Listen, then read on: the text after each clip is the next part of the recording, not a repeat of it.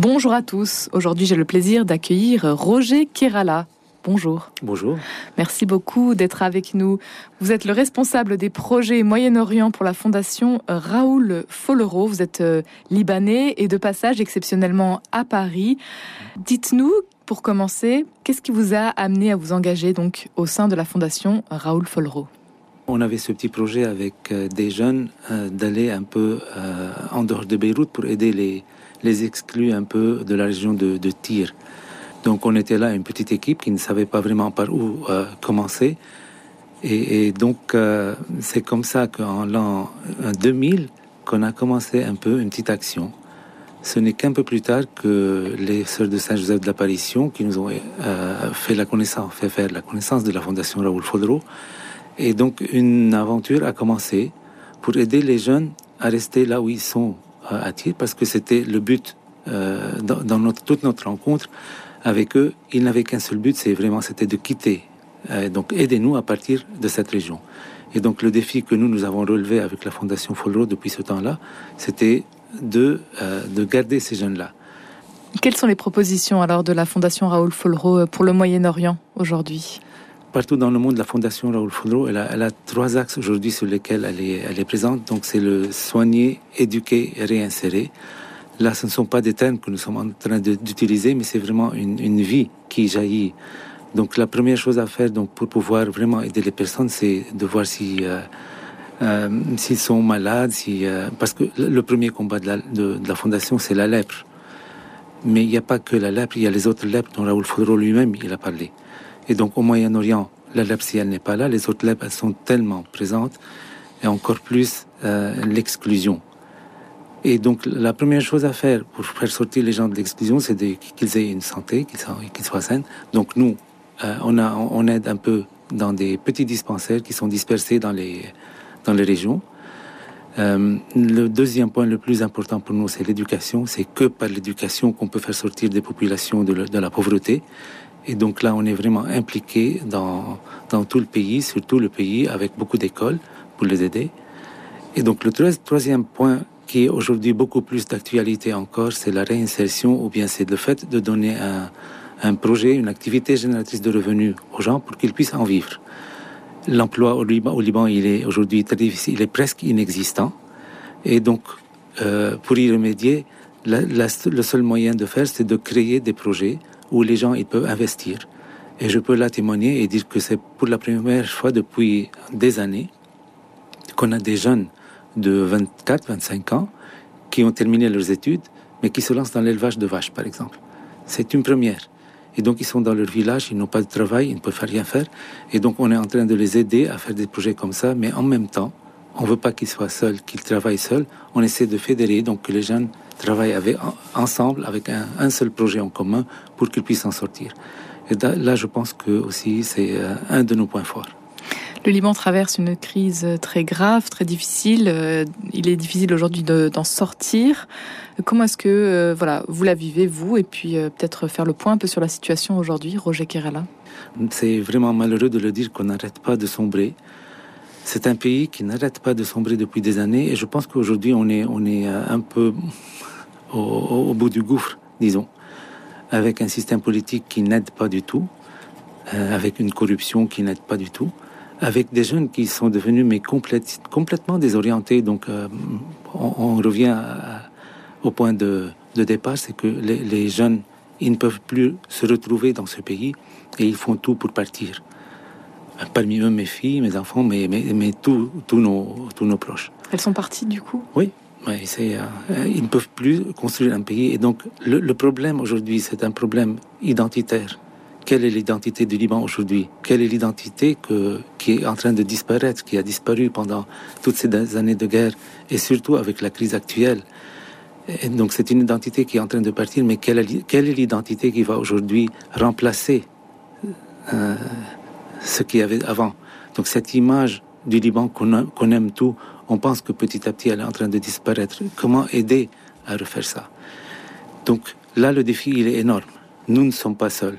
Si je prends par exemple l'exemple des écoles du Liban, alors les, les, écoles du Liban, ils sont en train de souffrir et on, sait qu'il y a des écoles qui sont à, à deux doigts de la fermeture.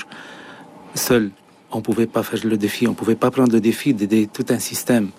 Euh, donc là, on s'est mis avec d'autres, avec l'Ordre d'Orient, avec l'IECD, avec l'Annonciature apostolique, le Vicariat de latin. Et donc on est en train de faire euh, tout un travail ensemble. Je dirais que le, point le plus important, c'est que si vraiment on perd le système scolaire chrétien au Liban, là aussi une partie de l'identité du, Liban, elle est en train de disparaître à jamais. L'accent est donc mis sur la jeunesse aujourd'hui, former la jeunesse, avec Raoul Folro aussi. Oui, avec l'éducation. Donc, on a, on a des bourses scolaires dans les écoles, on a des bourses euh, universitaires. On aide beaucoup d'écoles à se remettre parce qu'il y a même des difficultés en interne. Ils ont même des difficultés en interne. Donc, le fait de les aider à installer un système informatique, euh, à former aussi les, dans la comptabilité, la tenue des comptes, la transparence des comptes. Donc tout ça, ça fait partie aussi de, de l'action auprès des bourses scolaires que nous sommes en train de verser depuis, euh, moi je dirais, on avait commencé en 2006 les bourses scolaires, on avait euh, fait une, grosse somme pour aider les écoles, mais là on reprend avec beaucoup d'autres, plus de moyens pour aider ces écoles à rester, et notamment, on n'est pas seul, comme je le dis, on est aussi avec le secrétariat général des écoles catholiques, qui aussi chapeaute un peu tout ce travail. Projet Kerala, euh, en 2020, ce sont 75 euh, projets qui ont été soutenus au Liban par la fondation euh, Raoul Folro. La grande majorité donc dans le domaine de l'éducation. Vous en parliez à l'instant. L'aide à la scolarisation, la formation. Donc neuf avec l'appui d'activités génératrices de revenus, trois avec l'appui de centres de soins. Vous parliez de l'importance de l'aide médicale notamment. tout à fait qui euh, aussi elle est dans l'impasse parce que les hôpitaux du Liban aujourd'hui ils sont dans la grande crise. Et je, comme on, est, on risque de perdre des écoles demain peut-être qu'on risque aussi de perdre des, des, hôpitaux qui font beaucoup de bien. Et donc pour remédier on est en train de travailler auprès de petits dispensaires qui sont dispersés. On essaie euh, aussi de créer une équipe entre ces, ces 4-5 dispensaires avec lesquels on travaille et peut-être agrandir parce que vraiment ce n'est qu'une action euh, en commun qui peut conduire à sortir L'accès aux, médicaments aujourd'hui, il est presque impossible. Donc on a beaucoup d'aides qui nous viennent de, de la France. C'est dans des valises des, des, Libanais ou des Français qui arrivent, donc ils font des, des caisses et qui, sont, qui se font arrêter à, à l'aéroport de Beyrouth avec beaucoup de questions et tout, mais il faut vraiment relever le défi et dire, mais là c'est pour les pauvres et pour que ces médicaments puissent sortir. Là on fait tout un effort, mais aussi avec des médecins qui nous accompagnent assez gratuitement parce que vous savez que même les médecins, même les infirmières, ils sont en train de quitter le Liban avec des salaires qui sont trois fois plus que rien. Donc, ils sont en train de, partir. Donc, 40% ou 45% aujourd'hui des, des, médecins et infirmières, ils ont déjà quitté le pays. Donc, on, est, on essaie aussi de rester sur ce stade-là et donc d'aider à développer ces petits dispensaires partout dans les campagnes, mais aussi à Beyrouth, notamment avec les, euh, dans un centre à Shafi, avec les pères jésuites. Donc, voilà, on essaie de travailler avec tous pour pouvoir continuer. Projet Kerala, vous êtes euh, le responsable des projets Moyen-Orient pour la fondation Raoul Folero. Qu'est-ce qui vous, vous euh, aide finalement, vous a décidé, contrairement aux autres, à rester dans votre pays, à garder euh, l'espoir, l'espérance, malgré tout? Voilà, le sentiment que nous avons, c'est que notre pays, il nous est soutiré.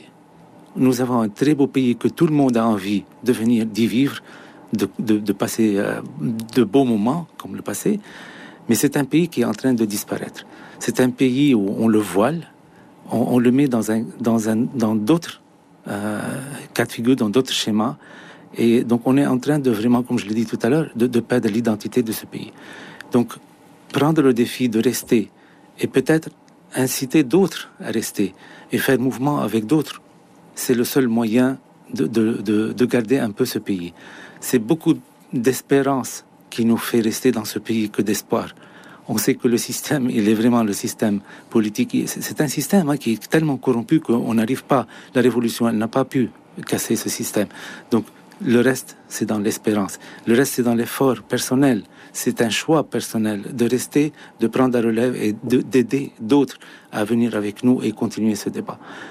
Voilà, je crois beaucoup en ce pays. Euh, vous êtes croyant, alors euh, au niveau de votre foi, vous arrivez euh, à la garder malgré tout Oui, mais bien sûr, il n'y a que le Christ qui va nous aider en fin de compte à, gagner le défi. Euh, nous, on pense, il y a la Sainte Vierge, le, la Sainte Vierge de Harissa qui est là, les, les saints du Liban, Saint Charbel, on y croit, mais vraiment, ils sont là, ils, continueront à, faire ce pays, à former ce pays. mais euh, c'est une, bonne force de prière, mais aussi c'est euh, une bonne force de jeunes qui osent prendre le choix de rester. Malgré les difficultés, il faut oser, c'est un choix à faire. Je l'ai fait, je n'ai pas pu le faire pour les autres, mais on continue à prendre ce défi et à engager d'autres avec nous.